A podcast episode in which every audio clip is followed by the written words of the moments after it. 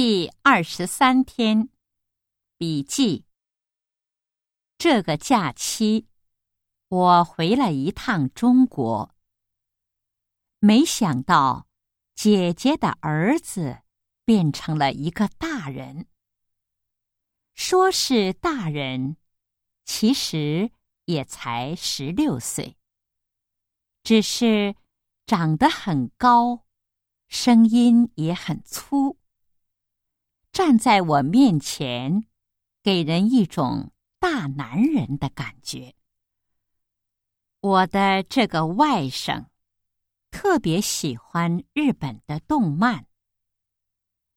这次回国，我给他买了十张 DVD，都是在日本很有人气的动漫。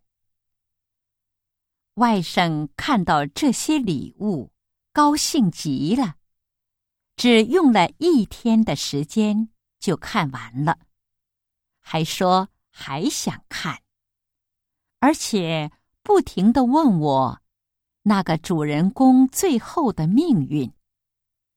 老实说，我虽然在日本生活了十年，但是整天忙着工作和学业，而且。对动漫也不感兴趣，所以只好回答外甥：“那里面的主人公最后跟一个漂亮的女孩子结婚了。”没想到，一说完就遭到了外甥的嘲笑。